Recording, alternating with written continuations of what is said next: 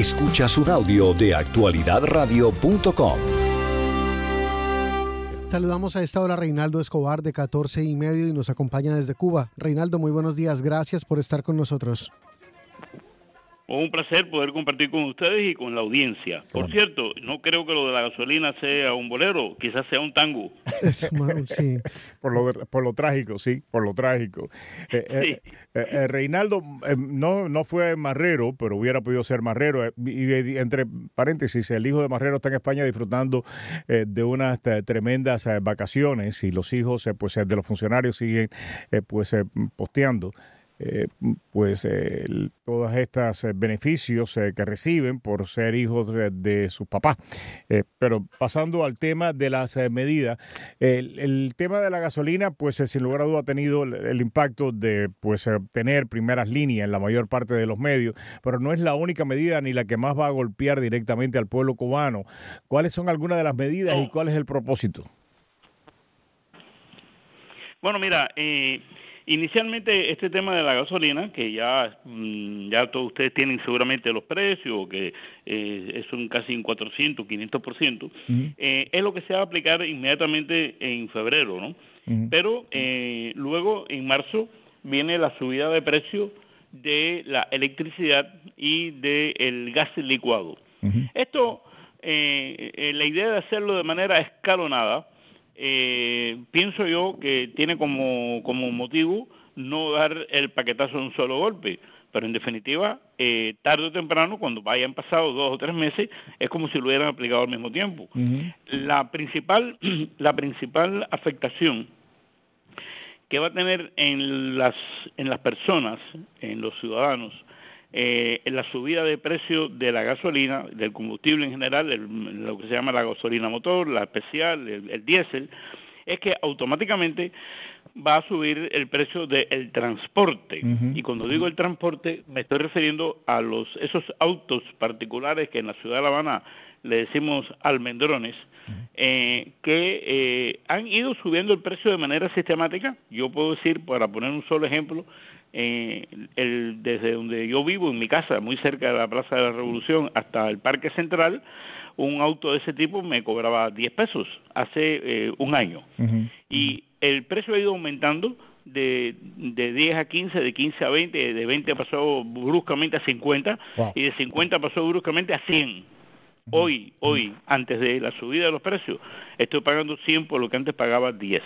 Pero cuando estos precios suban de la gasolina, me parece obvio que eh, el, no será culpa del chofer si tiene que poner el, viaje en 200 pesos, ¿no? En 200 pesos cubanos, que es bastante dinero para una persona trasladarse en un dentro de la ciudad, eh, que si fuera a tomar un ómnibus, que no hay ómnibus, le costaría 20 o 40 centavos, ¿no? Entonces, eh, realmente, eh, esa frase que se ha utilizado tanto, que a mí no me gusta, pero bueno, que se usa mucho, de, el cubano de a pie, ahora sí van a andar a pie. Literalmente, literalmente, o andas a pie o no andas.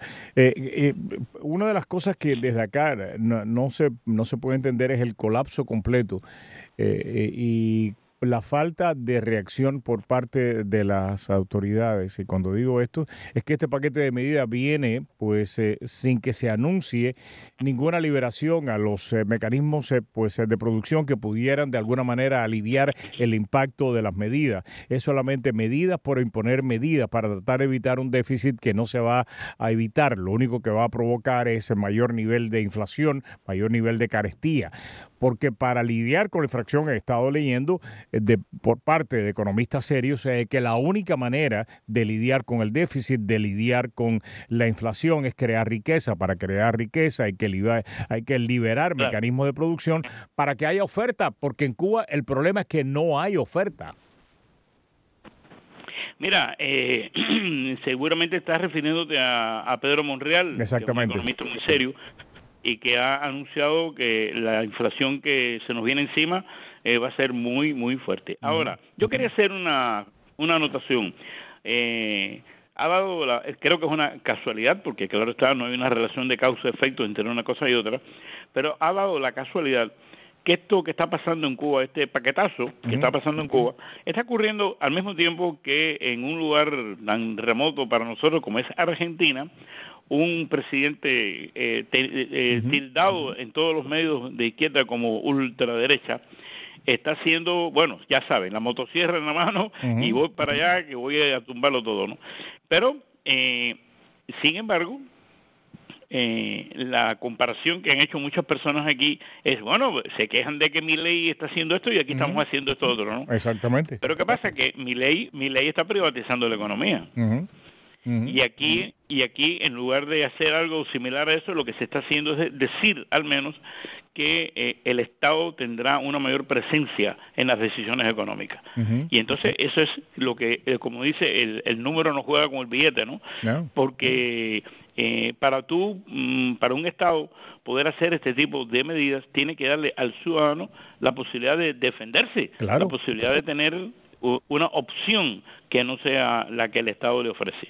En Cuba, como todo el mundo sabe, eh, las gasolineras son del Estado. La empresa que adquiere el combustible en el extranjero y que lo, lo, comercializa a lo largo del país es una empresa del Estado, se llama el CUPET, que no sé muy bien qué significa, pero se llama así.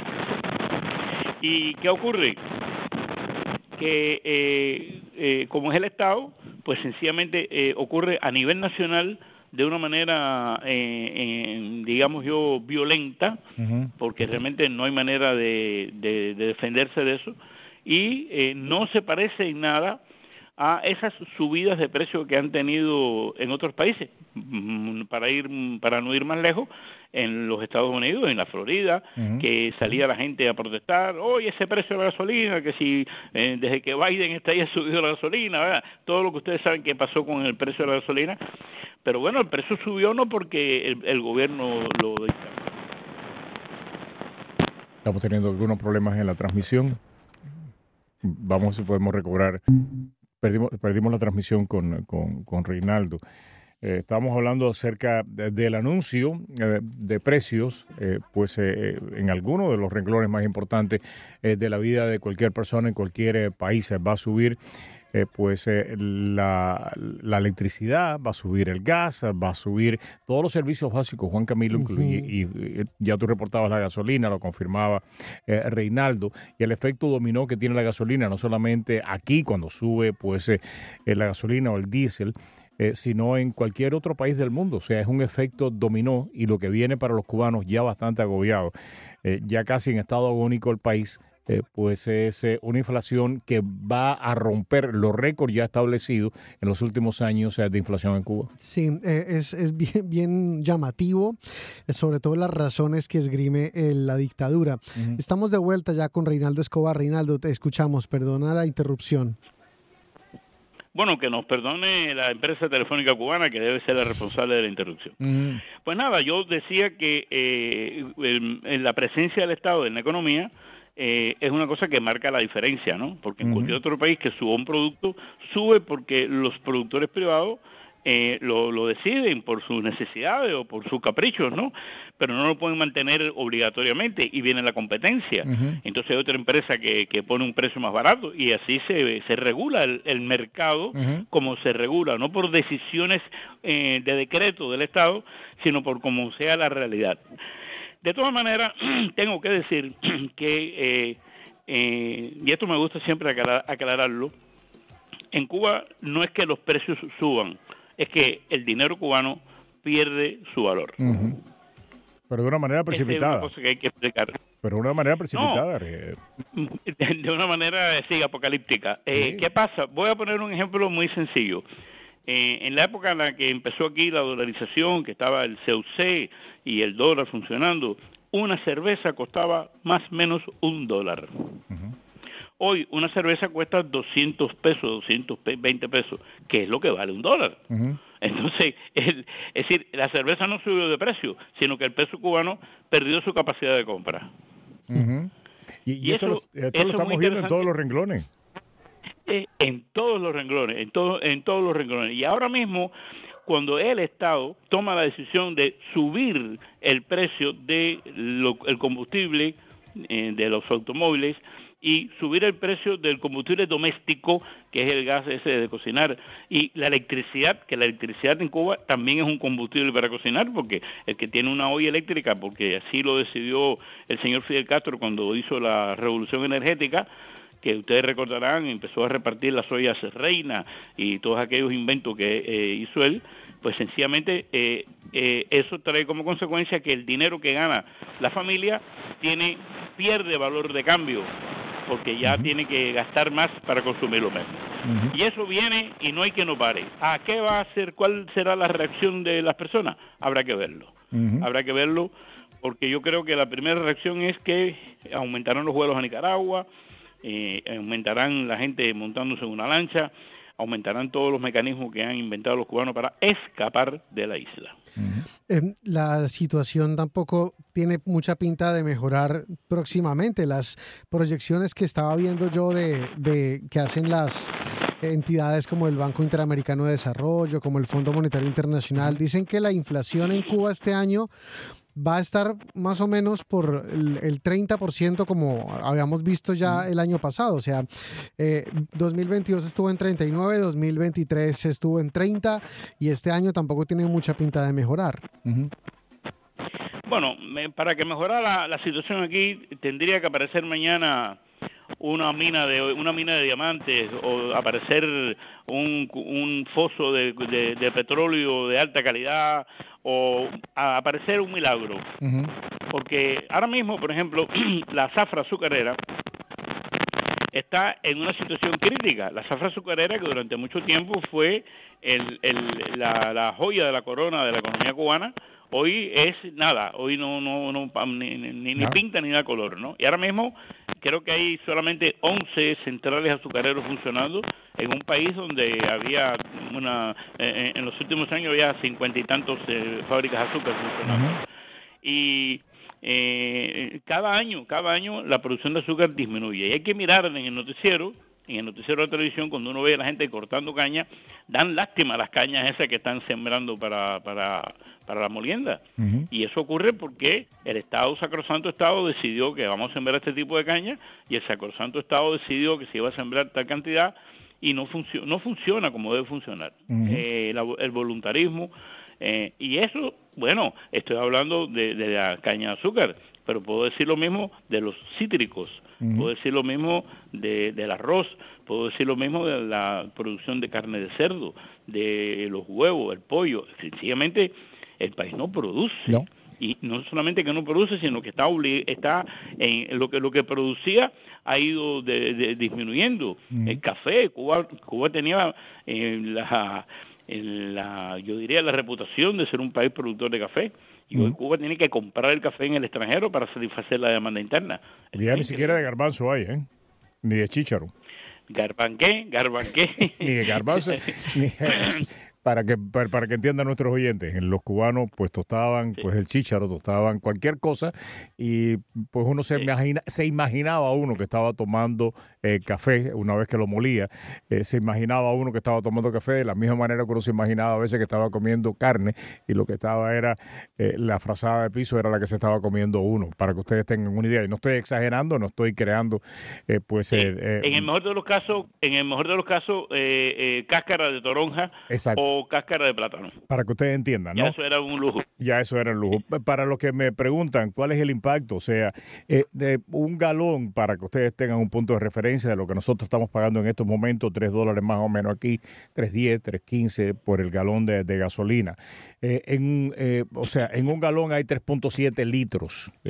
si estuviéramos nosotros pagando lo que un cubano va a terminar pagando eh, por el galón de gasolina en Cuba, estuviéramos pagando aquí alrededor de cuánto, más o menos como 8 o 9 dólares por el galón de gasolina.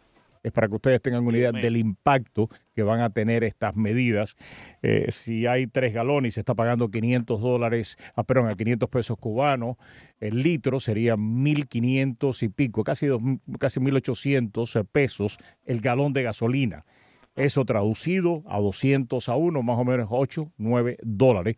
Así que imagínense ustedes el impacto que tuviera para nosotros acá eh, donde pues tenemos recursos para sobrevivir, mecanismos, alternativas para poder transportarnos. Si tuviéramos que pagar el galón de gasolina póngalo a 7, entre 7 u 8 dólares. Eso es lo que está pagando el cubano hoy o va a tener que empezar a pagar ya en breve eh, por el galón de gasolina en la isla. Una isla eh, en la cual no hay recursos ni hay la alternativa que no sean las estatales. Un detalle que no se debe perder de vista es que eh, se está instaurando además la venta de gasolina en dólares. Y eso es uno de los mecanismos más diabólicos que hay porque eh, se va a presumir la idea de que en un garaje, en una gasolinera, eh, en un servicentro, como decimos aquí también, va a haber toda la gasolina que tú quieras ah, si la pagas en dólares, ¿no? Dios mío. Pero la otra, la que es en moneda nacional, está eh, nada más que puedes comprar tanta tal cantidad de litros al mes y no puedes el mismo día no puedes comprar más cantidad y además el precio que lo están vendiendo no y con una tarjeta mucho control pero eh, todo parece indicar que la gasolina que se va a vender en dólares eh, va a ser, eh, como se dice, flujo abierto, todo lo que tú quieras, ¿no? Y entonces, ¿qué va a pasar? Bueno, pues lo que va a pasar es que las personas que se que tienen que viven de transportar gente en la calle, los almendrones estos, no les va a alcanzar la gasolina que compran en, en pesos cubanos y para poder prestar el servicio van a tener que comprarla en dólares. y entonces sí que suben más todavía los precios. y, esto es el, cuento de, nunca acabar. Final, hermano, un fuerte abrazo para ti. De la buena, o el cuento de la buena pipa, o el cuento de la buena pipa. una, una, pipa sin pipa, ¿no? Es que... Pipa, pipa vacía. una pipa vacía, completamente. Rinaldo, para ti un fuerte abrazo, hermano. Esta es una producción de actualidadradio.com.